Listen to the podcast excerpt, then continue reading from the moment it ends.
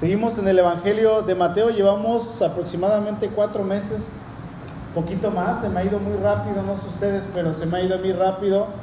Y este estudio, desde que lo, lo, empezamos, yo calculé que nos iba a durar unos ocho o nueve meses. Ahorita ya a estas alturas calculo que probablemente nos vaya a durar entre 10 y 11 meses, probablemente el año, no sé. Pero es una bendición, ¿verdad? Así es que vamos a seguirnos gozando en lo que Dios tiene para nosotros en esta noche. Si ya están ahí en Mateo capítulo 11, voy a estar leyendo eh, Mateo específicamente, Mateo 11, los versículos 20 a 24, lo que nos toca hoy. Los voy a estar leyendo en la nueva traducción viviente. Si alguien no la tiene esta versión, le voy a pedir que me acompañe ahí en pantalla, porque hay palabras que de repente no nos son muy familiares para nosotros. Por ejemplo, el título que la Biblia, la Reina Valera le pone, ¿quién lo tiene? ¿Quién me lo dice? ¿Qué dice? Ayes sobre las ciudades impenitentes. Y, yo les pregunto, ¿qué es impenitente? A lo mejor no todos van a saber, otros sí. Bueno, la palabra impenitente es alguien que es obstinado, una persona que es terca, testaruda, una persona necia. Y la, la, nueva versión internacional dice, ayes sobre ciudades no arrepentidas. O sea, es una ciudad que persiste, es un lugar que persiste en estar en el pecado. En otras palabras, es una, una ciudad terca, necia, obstinada, testaruda, ¿verdad? Ahora, la pregunta aquí es, ¿qué es un aye? ¿Quién sabe qué es un aye? Porque a veces no sabemos, ¿sí? ¿Problemas? Eh, no. ¿Quién más me dice? ¿Alguien más? Es un lamento, es una expresión, eh, eh, eh, es una expresión, es un clamor, podríamos decir, de dolor, pero es como cuando alguien los pellizca, no alcanzan a su vecino, ¿verdad? Está muy lejos. Hermano, pellizquela. Bueno, hermana, pellizquelo a él. Y él va a decir, ¡ay! Eso es un aye. Sí, a eso se refiere cuando Jesús está haciendo una expresión de dolor. Es, literalmente un ¡ay! Hagan así, hermanos ay, eso es lo que significa un ay, ¿ok? Así es que si, leemos el contexto, cuando leemos un contexto eh, eh, chiquito, por ejemplo, ahorita lo que vamos a leer, a eso se le llama perícopa. ¿sí? Cuando nosotros leemos una perícopa como esta, eh, Jesús, por ejemplo, vamos a ver que él está expresando un gemir por aquellas ciudades en las cuales él había hecho o algún tipo de milagro o había hecho muchos milagros y resulta que a pesar de todo lo que ellos habían visto, ellos no se habían arrepentido. O sea, la gente veía a Jesús, veía los milagros y creían en Jesús, pero no había habido esa convicción de pecado en sus corazones. Dice el verso 20 de Mateo 11, luego Jesús comenzó a denunciar a las ciudades en las que había hecho tantos milagros. Fíjense, aquí dice tantos milagros, porque no se habían qué? arrepentido de sus pecados, ni se habían vuelto a Dios. Aquí hay un problema en el pueblo de Dios. Hay un problema en esta situación que estamos leyendo y esto tiene que ver con la incredulidad. ¿Qué es la incredulidad? Bueno, la incredulidad dice que es la imposibilidad o la reserva que tiene una persona para creer algo que no ve o que está demostrado, aunque esté aceptado por la mayoría. Una persona incrédula, aunque le pongan a alguien enfrente, difícilmente, de lo que se está hablando, difícilmente va a creer. Aquí el problema, hermanos, no era el hecho de no creer en Jesús como alguien que no podía sanar eh, a aquellos que estuvieran enfermos. El problema era la actitud del corazón. Porque el Señor había hecho milagros, el Señor había sanado a todos aquellos que le habían llevado de frente pero el problema realmente estaba en el corazón del pueblo. El, problema, el pecado, quisiera decir yo, era que ellos, teniendo al Mesías enfrente, no querían reconocer ni creer en aquel que estaba enfrente de ellos, que era el Hijo de Dios, que era el unigénito que había venido a mostrar al Padre. Dice, dice Juan, ¿verdad? El que me ha visto a mí ha visto al Padre. Y dice, dice este Tomás, Señor, ¿si es Tomás? Muéstranos al Padre, le dice.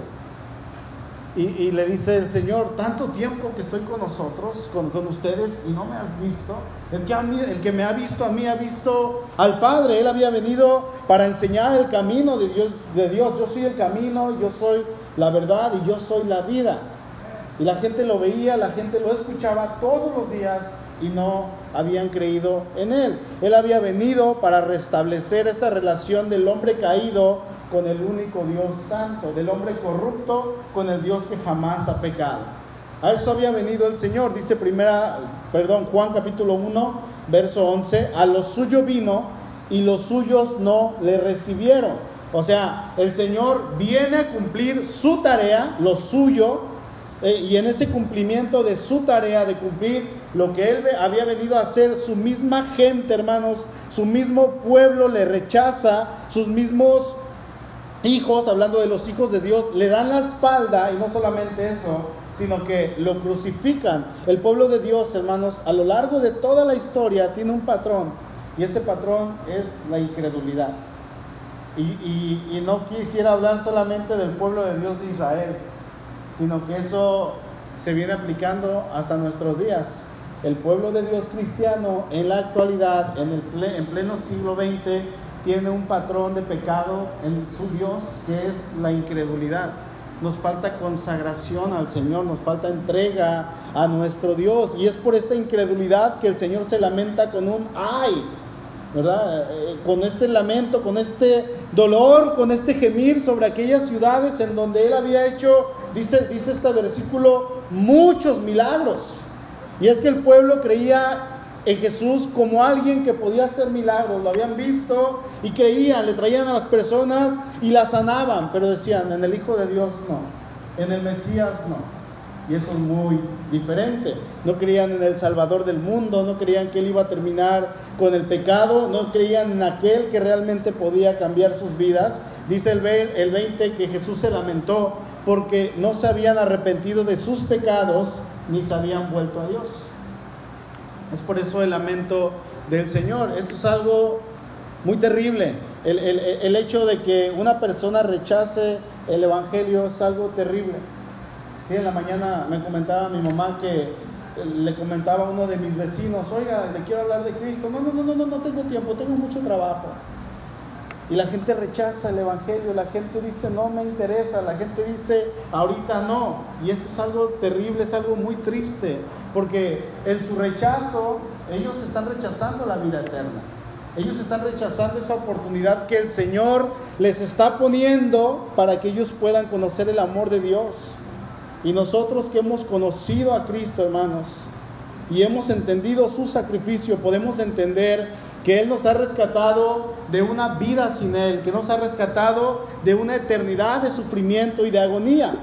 Pero déjenme decirles que todavía hay miles, y, estoy seguro en decir miles de millones, por lo menos casi la mitad del planeta, poquito menos, no conocen al Señor.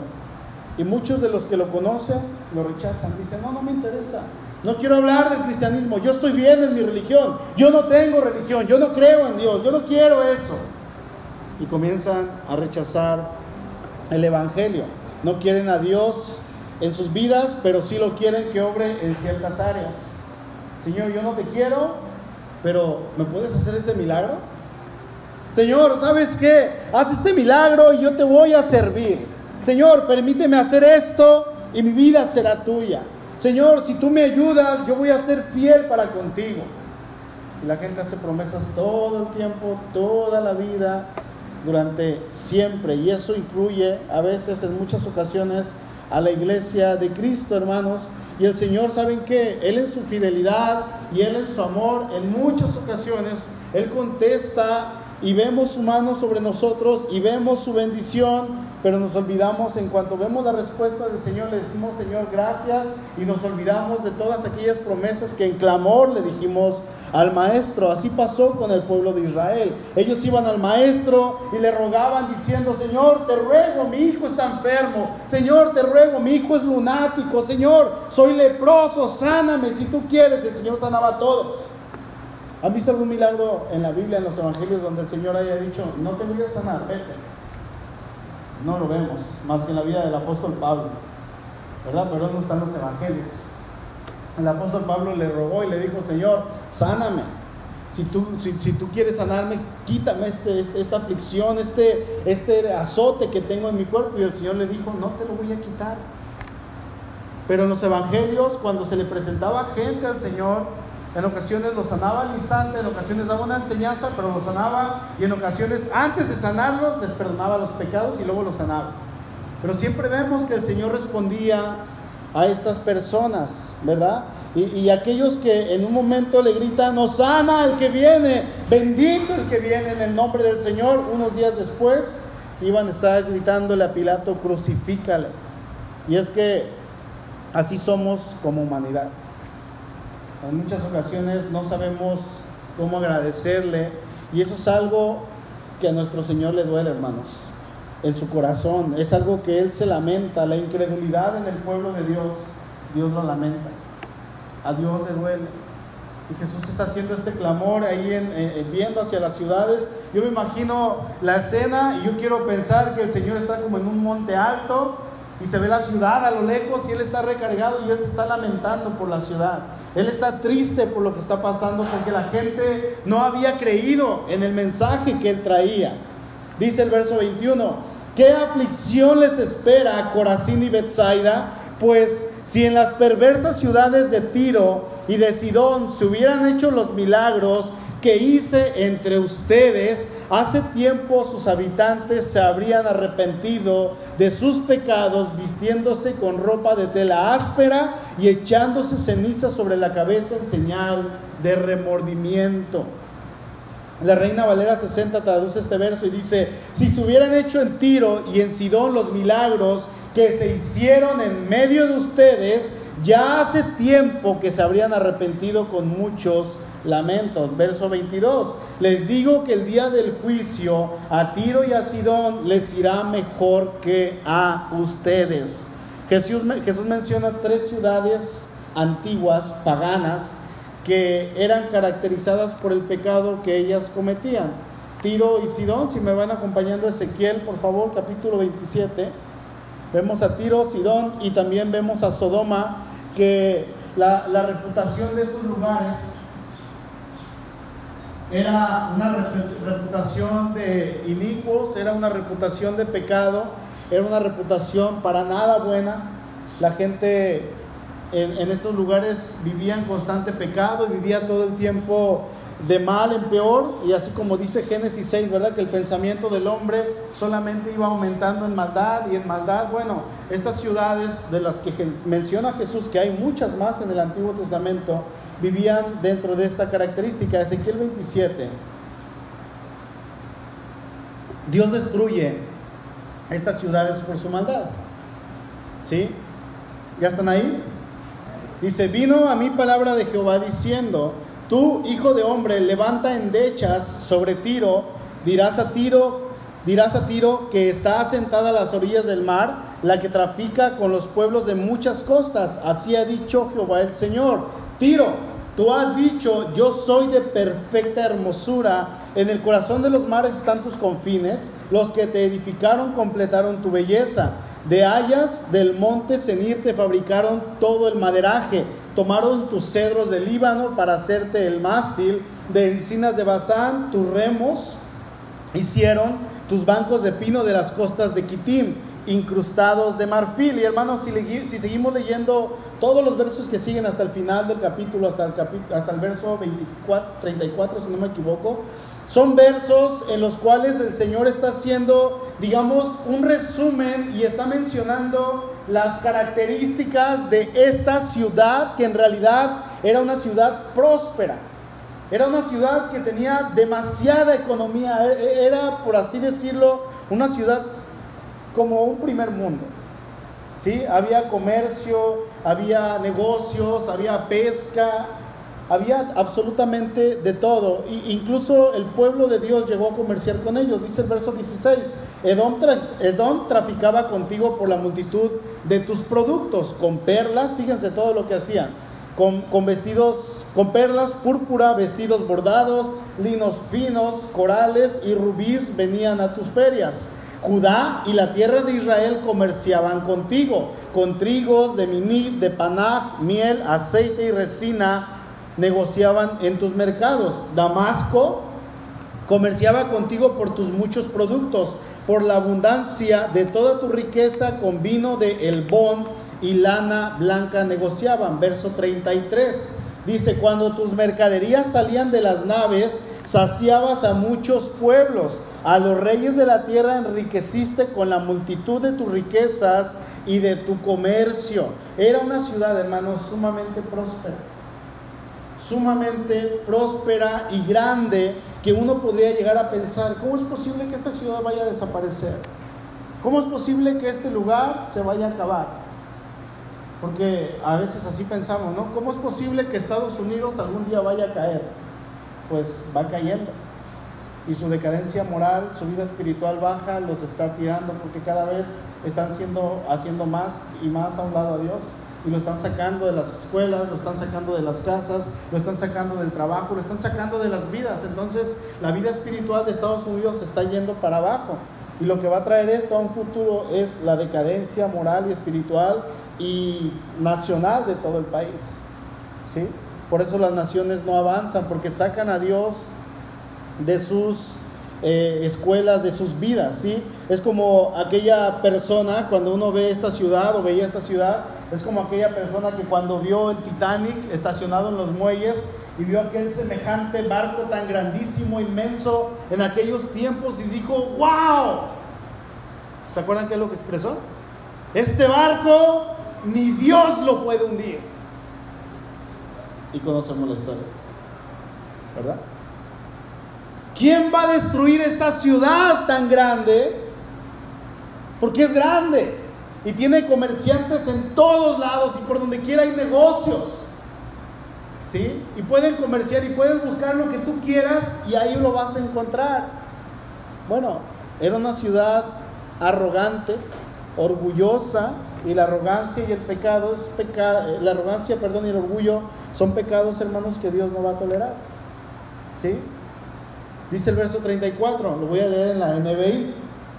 Pero ahora el mar te ha hecho pedazos yaces en, en lo profundo de las aguas, tus mercancías y toda tu tripulación se hundieron contigo. Por ti están horrorizados todos los habitantes de las costas. Sus reyes tiemblan de miedo y su rostro y en su rostro se dibuja el terror. Atónitos se han quedado los comerciantes de otros países. Tu fin ha llegado, nunca más volverás a existir.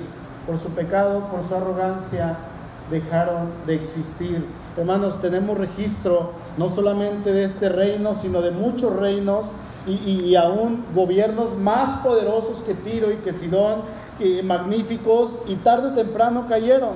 ¿sí? Los que hacen eh, de su confianza y que ponen su confianza en las criaturas o en las cosas o en la prosperidad y descansan en ellas, tarde o temprano van a caer con ellas.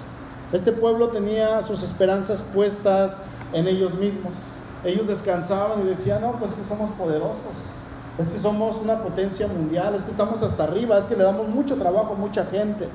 Pero eso no les sirvió de nada, era un pueblo idólatra que ponían a sus dioses como lo máximo. ¿sí? E, e, eran pueblos en los cuales sus riquezas estaban destinadas a caer porque no venían de una buena procedencia. Y saben qué, pasa lo mismo con Sidón. Vamos a Ezequiel 28, por favor. Ezequiel capítulo 28.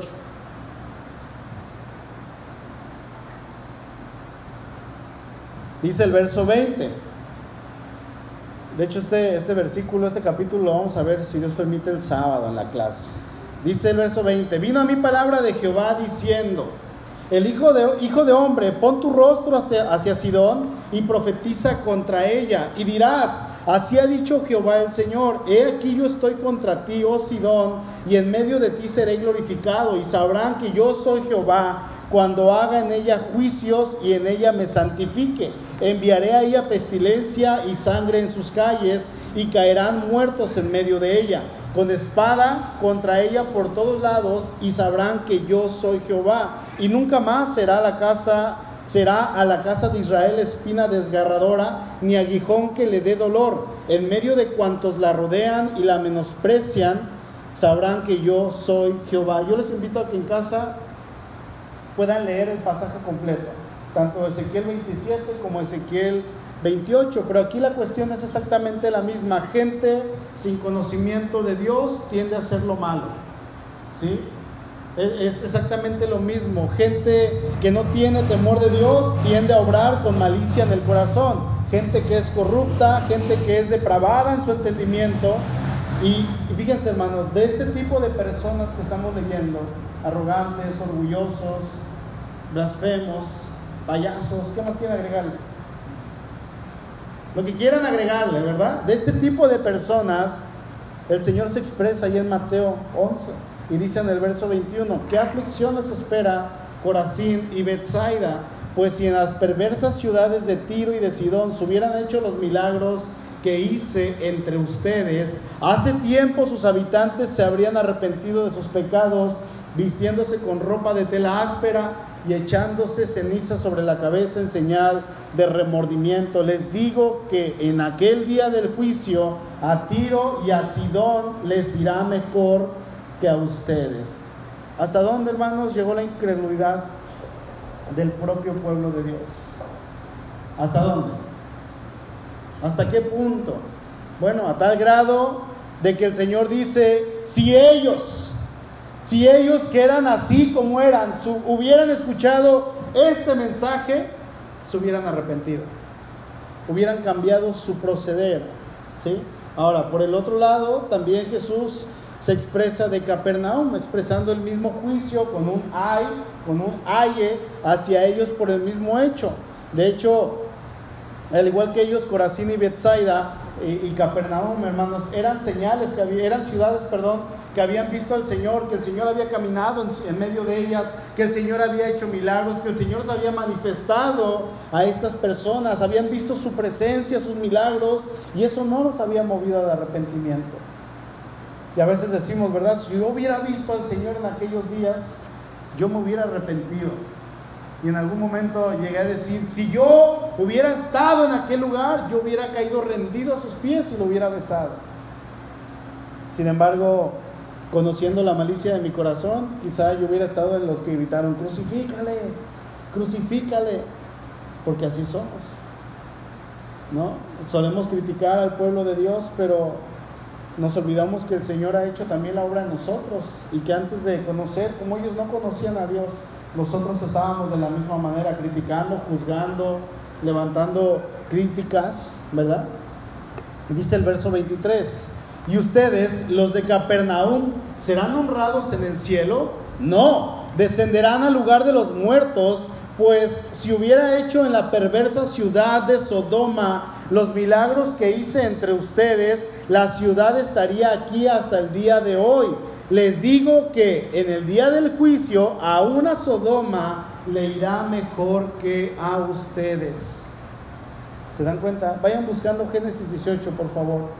Creo que todos tenemos un poquito de mayor conocimiento de Sodoma y de Gomorra, porque solemos más leer Génesis que Ezequiel, ¿no? Yo creo que a lo mejor, no sé si todos aquí han leído ya Ezequiel, todo el libro, pero si les pregunto, hermanos, ¿han leído eh, Génesis? Me van a decir, sí, casi la mayoría, estoy seguro, pero como Ezequiel queda más al centro de la Biblia y todo eso, solemos leer más Génesis y tenemos historias en la televisión y películas y documentales y aún con caricaturas para los niños que nos hablan de Sodoma y de Gomorra.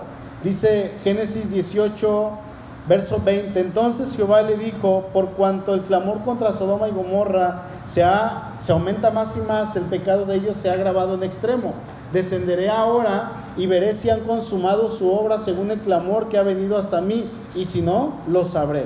Resulta que Dios le comunica a Abraham lo que va a hacer y Abraham comienza, ¿se acuerdan qué comienza a hacer Abraham? Comienza a orar al Señor, ¿verdad? Lo tiene ahí presente junto a él y, comienza a orar, comienza a platicar con el Señor y comienza a rogar, le dice el verso 23, y se acercó a Abraham y dijo, ¿destruirás también al justo con el impío? O sea, Señor, vas a destruir la ciudad, pero también hay personas que son inocentes.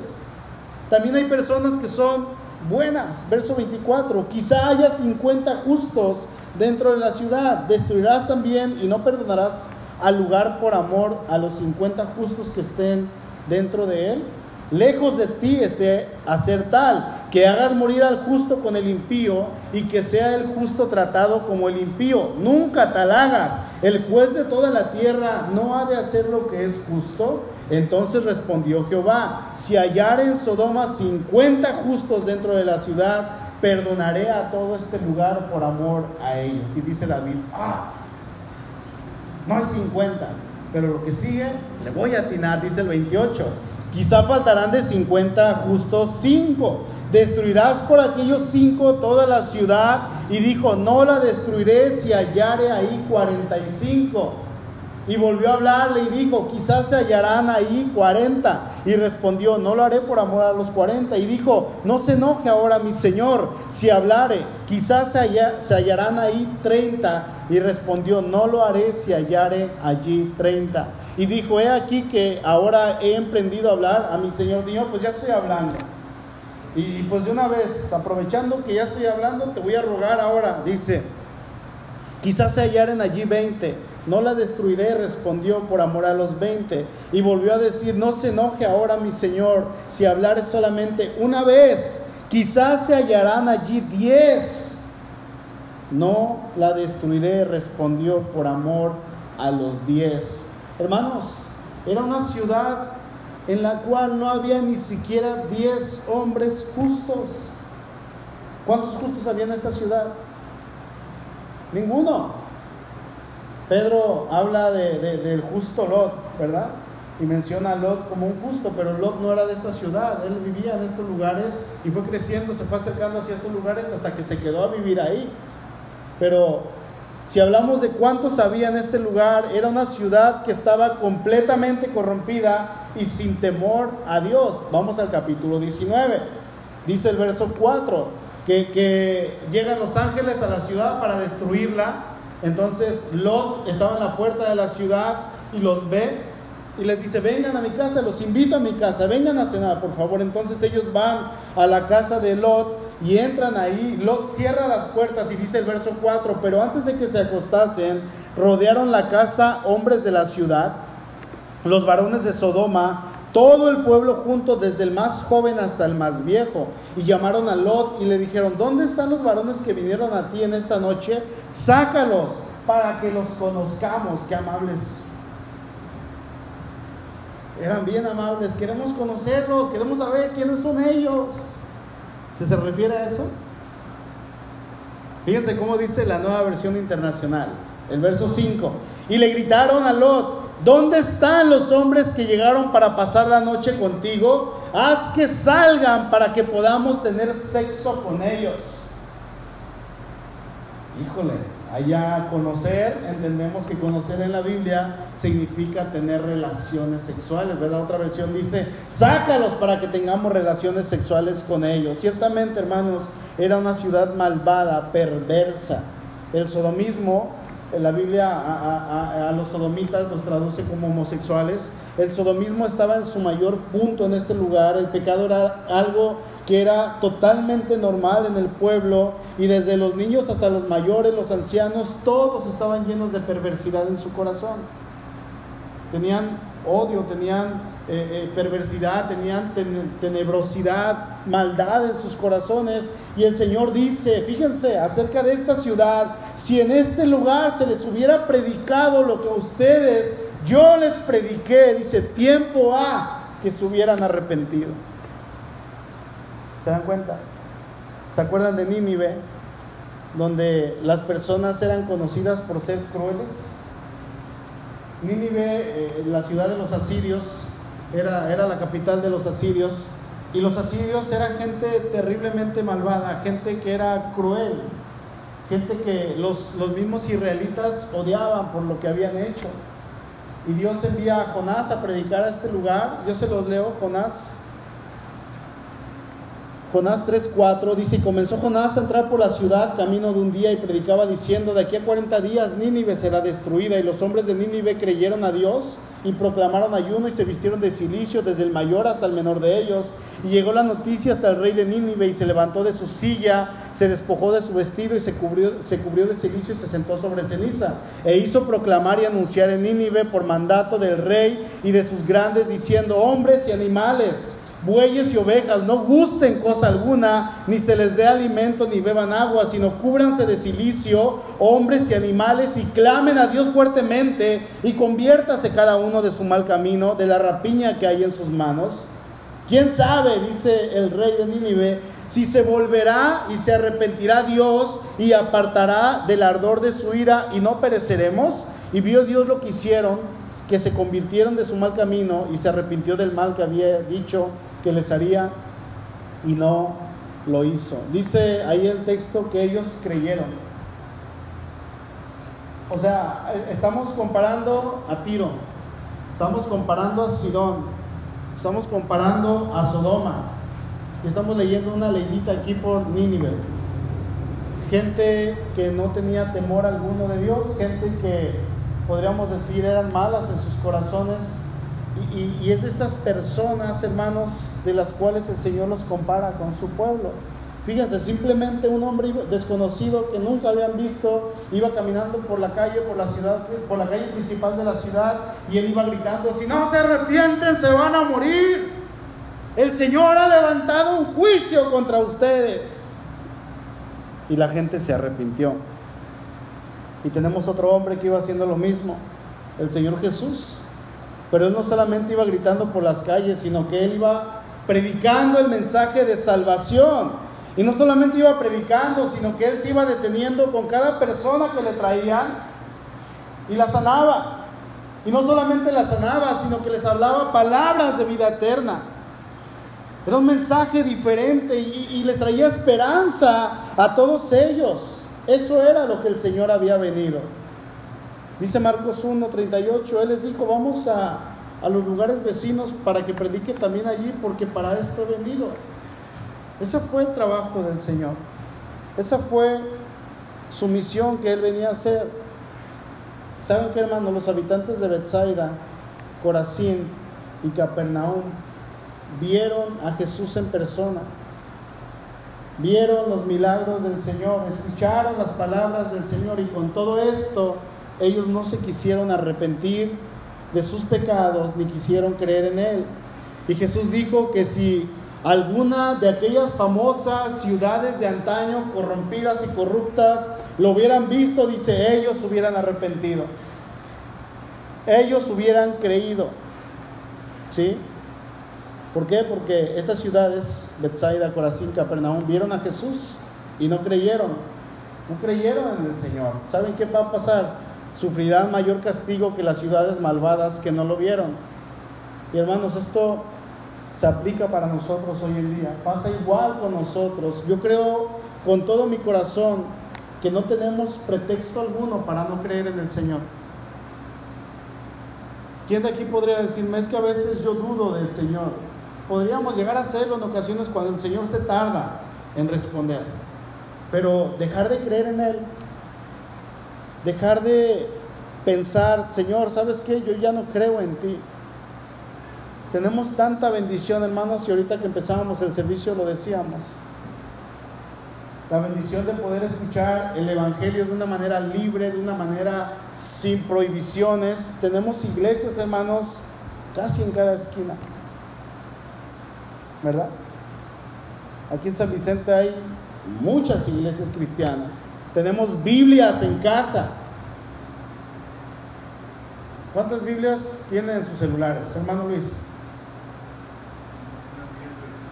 Solamente 10, pero me pasó una aplicación y vi que tenía ahí para descargar 91 versiones de Biblias. Y descargué como 15 nada más. Esa es una aplicación, en la otra aplicación tengo como otras 12. Tenemos tantos recursos, tenemos tantas iglesias, hermanos, tenemos servicios en todos lados. Yo creo que no, no, hay excusa para que nosotros no podamos creer, ¿verdad? Yo creo que no hay ninguna excusa. La palabra de Dios nos dice ahí en Primera de Pedro 1.8, ustedes aman, ustedes lo aman a Cristo.